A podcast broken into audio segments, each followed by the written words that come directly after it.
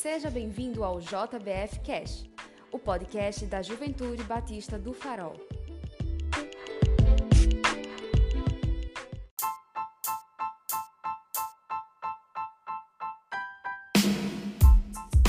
Fala galera, aqui é o Thales. Vamos começar mais um JBF Cast, o conteúdo devocional da Juventude Batista do Farol. Como vocês já sabem, estamos refletindo aqui sobre os sete eu sou de Jesus, as sete vezes que Jesus afirma eu sou lá dentro do Evangelho de João. Hoje estamos no nosso quarto episódio, onde Jesus afirma eu sou o bom pastor. E sempre temos dois convidados aqui e hoje não poderia ser diferente, convidados especialíssimos. Hoje temos aí um profeta do Antigo Testamento, um profeta menor. E a gente vai ter também uma profeta contemporânea. Se apresentem. E aí, galera, sou Vanessa. Muito bom estar aqui com vocês hoje. Que a gente possa levar um pouquinho de esperança aí para vocês. Que Deus fale ao coração de vocês, ao nosso coração também. E vamos embora. E aí, gente, aqui é o Joel. É muito bom estar aqui de coração. Eu espero que o profeta menor não seja para da minha altura. Joel, é pequeno na terra e grande no reino, viu? Pode usar esse jargão aí. Gostei. Oh, aleluia, aleluia. Oh, glória. Gente, vamos começar a nossa reflexão que está lá em João, no Evangelho de João, capítulo 10, versículo 11. E eu vou pedir para a Vanessinha ler para gente, pode ser? Pode ser, vamos lá.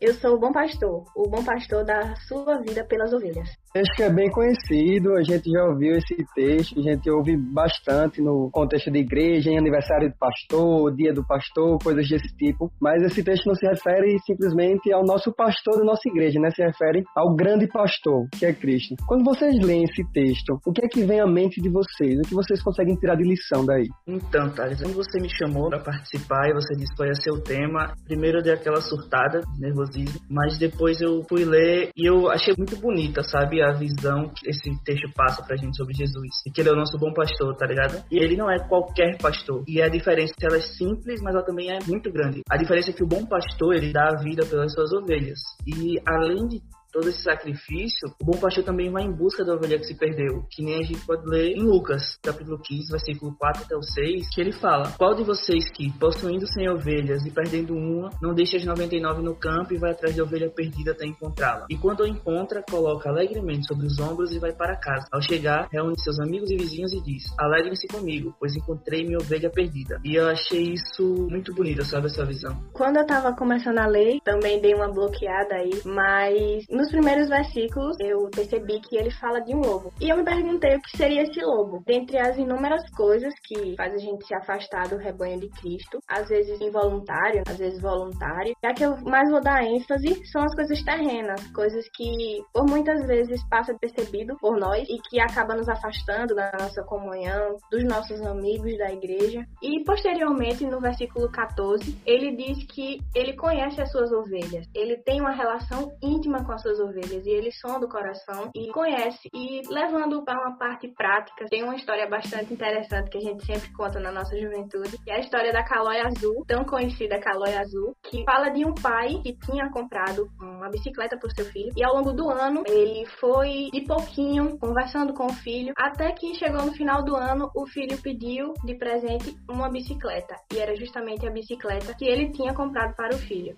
Mais ou menos isso que acontece também com Deus. Ele som dos nossos corações, ele sabe do que a gente necessita naquele momento. E por muitas vezes a gente nem sabe o que a gente realmente necessita e ele já sabe muito antes da gente pensar. Muito importante isso, Nessinha. Eu fico pensando assim nos dias de hoje, como isso está em alta, que muita gente se sente bastante incompreendida e isso é totalmente normal. Eu me sinto incompreendido, tenho certeza que vocês também já se sentiram alguma vez na vida incompreendidos. A gente se sente compreendido por nossos amigos, por nossa família. Tem gente que se sente incompreendido pelo cônjuge, pelo companheiro. Mas aí a gente lê uma porção como essa da escritura e a gente vê isso aí que você afirmou bem, que a gente tem um pastor que ele conhece as suas ovelhas. Ou seja, ele nos compreende, ele nos entende entende, ele sabe os nossos medos, ele sabe da nossa ansiedade nesse período que é bem propício a isso. Ele sabe dos nossos desejos, como foi da história que você contou aí da calóia azul, né, do menino com o pai.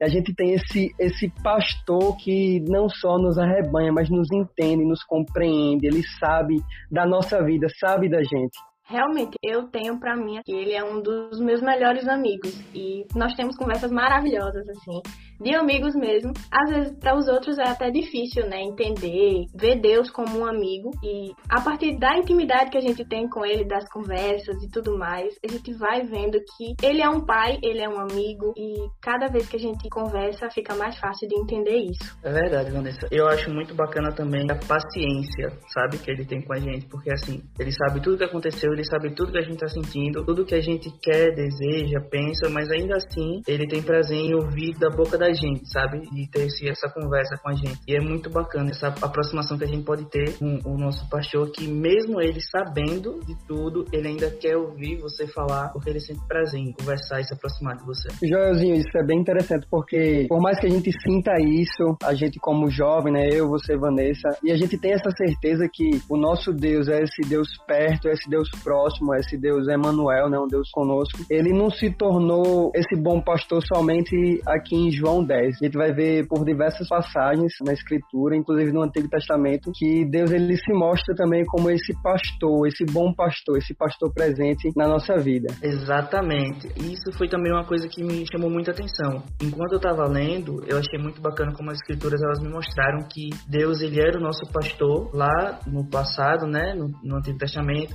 e como ele enviaria um bom pastor que faria aquele trabalho que homem nenhum poderia fazer que é o de dar a vida pelas ovelhas, sabe, dele, a fim de tirar delas o peso da condenação. E nas minhas andanças pela Bíblia, eu separei aqui alguns trechos que nos mostram como ele era o nosso pastor no ano passado e como ele continua sendo o nosso pastor. O primeiro que eu vi aqui foi em Salmos 23:1, que diz que o Senhor é meu pastor e nada me faltará. E aí quando a gente vai para Isaías, no capítulo 40, no versículo 10 e 11, ele fala que como pastor ele cuida de seu rebanho, com o braço ajunta os cordeiros e os carrega no colo. E aí indo um pouquinho mais para frente, já chegando em Mateus, ele é o pastor prometido, que em Mateus 2, é, 6 tem dizendo: mas tu, Belém, da terra de Judá, de forma alguma és a menor entre as principais cidades de Judá, pois de ti virá o líder que, como pastor, conduzirá Israel, o meu povo. E aí, voltando para João, no capítulo 10, versículo 11 ao 17, é mostrado para a gente que esse bom pastor chegou,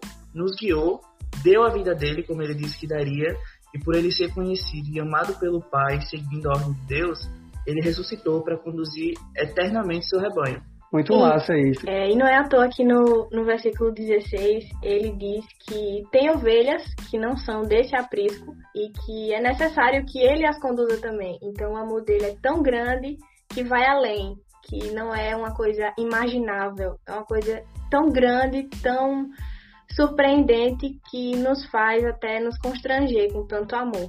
Muito massa isso, gente. Inclusive, desses textos aí que o Joel trouxe, tem um que me chama bastante atenção, que é o texto bem conhecido do Salmo 23. É, me chama atenção esse texto justamente pela pessoa que falou, que no caso aí foi Davi, né? Davi também era um pastor, ou seja, ele tinha conhecimento do que ele estava falando, ele, ele vivia daquilo. E ele não foi qualquer tipo de pastor. A gente vai ver no relato dele aí, enquanto ele pastoreava ovelhas, que ele já enfrentou lobo, leão, já enfrentou urso, ou seja, ele foi um, um exímio pastor, ele soube cuidar de verdade das ovelhas dele.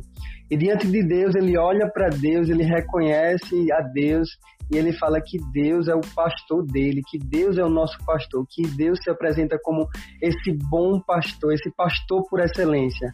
Que por mais que a gente saiba cuidar, que a gente saiba, saiba se cuidar, que no caso foi de Davi, né? Ele era um pastor, ele sabia do que ele estava falando, mas ele teve essa humildade, esse reconhecimento de que Deus, como pastor, ele sabe muito mais cuidar da gente como suas ovelhas. Se vocês fossem dar uma palavra final, tirar uma lição final, o que vocês trariam? Bom, duas ideias que eu levantei sobre o texto, analisando bastante. A primeira é que o nosso Deus, ele é tão amoroso, né? Como eu já havia falado, ele nos ama, apesar de não merecermos, deu a sua vida por nós. A gente vive cada dia tentando ser um pouco parecido com ele e honrar esse amor que é imensurável. É uma coisa assim surreal. E a segunda é que ele nos surpreende, pois são dos nossos corações e sabe do que necessitamos antes mesmo de pensarmos. Ele já sabe, ele já conhece nosso coração e ele nos entende mais do que qualquer outra pessoa. É, é, muito, muito bacana isso que a Vanessa falou. Acho que ela não podia ter falado de maneira melhor. E já quando eu tava lendo e relendo, eu tirei a ideia de que Jesus seria o pastor prometido. Ele veio para dar a vida às suas ovelhas, para que elas não sejam condenadas à morte. Ou seja, ele morreu uma morte que era nossa, para nos dar uma vida que a gente não merecia. A outra ideia que eu tirei do texto é de que o pastor está em busca das suas ovelhas. Então ele ainda está buscando as se perderam. E o mais interessante é que as ovelhas ouvem e reconhecem a voz do pastor. Então não importa onde elas estejam, vai ter um momento em que elas vão ouvir, que elas não vão mais poder ignorar. Elas vão saber que o pastor delas está chamando e que chegou a hora de delas voltarem para casa. Isso aí, gente. Eu acredito também que nós precisamos aprender a confiar no nosso pastor, porque como vocês bem colocaram, ele não é qualquer um, ele não é qualquer pastor. Ele é o grande e incrível pastor que não só estava disposto a dar a vida, como também literalmente ele deu a vida por suas ovelhas, que no caso somos nós, os seguidores dele. E é interessante a gente lembrar que a ovelha, naquela época, também era animal de sacrifício pela expiação dos pecados, pela limpeza dos pecados do povo de Israel. E Jesus vem e faz essa substituição aí. Ele fala que ele vem e dá a própria vida dele no lugar de suas ovelhas. E esse conceito do Antigo Testamento agora ele é trazido na pessoa de Cristo não só uma substituição que durava um ano, como era a expiação do Antigo Testamento, sacrificava um animal e aquela expiação durava um ano. Mas aí Cristo ele vem se sacrificar de uma vez por todas, com todos aqueles que reconhecem e ouvem e entendem a voz desse grande pastor. Gente, obrigado pela participação de vocês, foi, foi bastante edificante, foi bom ter vocês aqui, agradeço muito vocês terem aceitado o convite, que Deus continue abençoando a vida de vocês amém. e continue usando. Amém. Amém, amém. E você que nos ouviu, eu quero te encorajar a continuar nos acompanhando. Semanalmente a gente vai ter conteúdo aqui. Ainda não terminamos a nossa série, faltam três episódios. E também quero te encorajar a repassar o nosso podcast, abençoando assim a vida de outras pessoas. Obrigado por nos ouvir e até o próximo JBF Cast.